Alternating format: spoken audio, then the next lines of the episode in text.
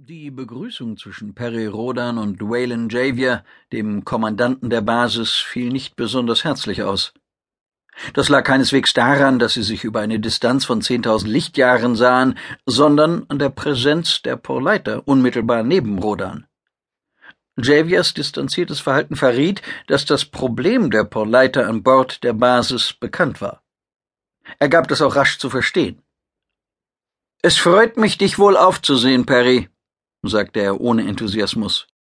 Wir mussten schon das Schlimmste annehmen, als du nicht wie angekündigt per distanzlosem Schritt zur Basis zurückkamst. Hängt das mit den Porleitern zusammen? In weiterem Sinn ja, antwortete Rodan. Aber bevor ich ins Detail gehe, interessiert mich, was ihr über die Porleiter wisst und woher ihr diese Informationen habt. Wir sind schon vor über einer Woche im Bereich der Milchstraße eingetroffen, sagte Javier. Doch wir hatten Schwierigkeiten mit dem Antrieb. Die Grigorow-Schicht wurde durch eine Strukturveränderung des Hyperraums beeinträchtigt. Wir versuchten der Sache auf den Grund zu gehen, bevor wir uns an die nächste Überlichtetappe wagen wollten. Die Ursache haben wir trotzdem nicht gefunden. Während des Zwischenfalls hatten wir Kontakt mit einer Spacejet und erhielten so einige Informationen. Ihr wurdet Opfer einer Waffe der Porleiter des Hyperraumdestruktors, Rodan bedachte Lavsata Korosot, der dem Gespräch mit Hilfe eines Translators folgte, mit einem forschenden Seitenblick. Die Wirkung wurde vor etwa einer Woche wieder aufgehoben, so dass ihr mit der Basis gerade noch davon betroffen wart. Lavsata lenkte durch einen Wink seiner Greifwerkzeuge Rodans Aufmerksamkeit auf sich. Frage den Kommandanten, warum er nicht sofort den Weiterflug befohlen hat, als es keine Behinderung mehr gab. Rodan gab die Frage weiter. Wir wollten jedes Risiko ausschließen und haben leider erst nach einigen Tagen erkannt, dass wir so nicht weiterkommen, antwortete Javier. Aber was soll diese Frage überhaupt? Die Porleiter sind misstrauisch. Mit dem Daumen rieb Rodan über die kleine Narbe an seinem Nasenflügel. Sie wittern jederzeit und überall geheime Umtriebe gegen sich. Uns hier auf der Basis ist nur nicht ganz klar, was dahinter steckt, was bezwecken die Porleiter? Weshalb spielen sie sich so auf? Sie nehmen das Recht des Stärkeren für sich in Anspruch, sagte Rodan in dem Bewusstsein, dass Lavsata Korsot es als Provokation auffassen würde. Der Anführer der Porleiter reagierte auch prompt.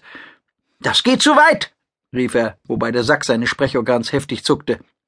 Entweder du beschränkst dich auf die Schilderung der Tatsachen oder du leitest unsere Bedingungen ohne jeden Kommentar weiter. Ich werde mich um eine emotionslose Darstellung bemühen, versprach Rodan.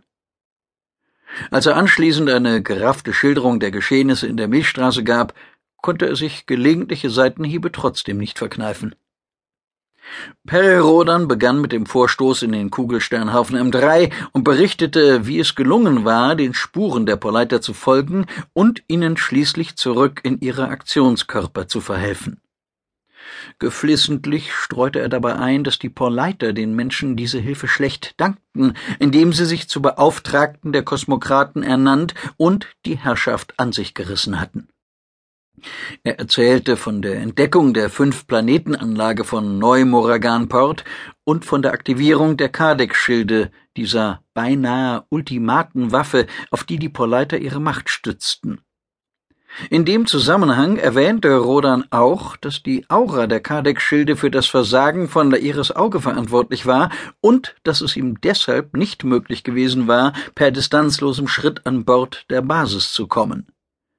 Er endete mit der Machtergreifung der Porleiter im Sol-System unter der fadenscheinigen Begründung, dass zwei Ritter der Tiefe nicht imstande wären, Sid Apophis beizukommen. Ich bin sicher, dass alles nicht so gekommen wäre, gäbe es Woire noch, sagte er. Woire war so etwas wie das gute Gewissen der Porleiter. Der Name ist uns bekannt, unterbrach Javier spontan. Tengriletos hat uns während des Heimflugs von Woire erzählt. Rodan reagierte förmlich elektrisiert. Der Hathor, Träger des Geistes von Terak Terakchan, war demnach in einer Projektion an Bord der Basis anwesend. Lafsata Korosot schien keinen Verdacht geschöpft zu haben. Genug des Austauschs, unterbrach der Sprecher der Polleiter. Der Kommandant der Basis muss endlich erfahren, was er zu tun hat. Rode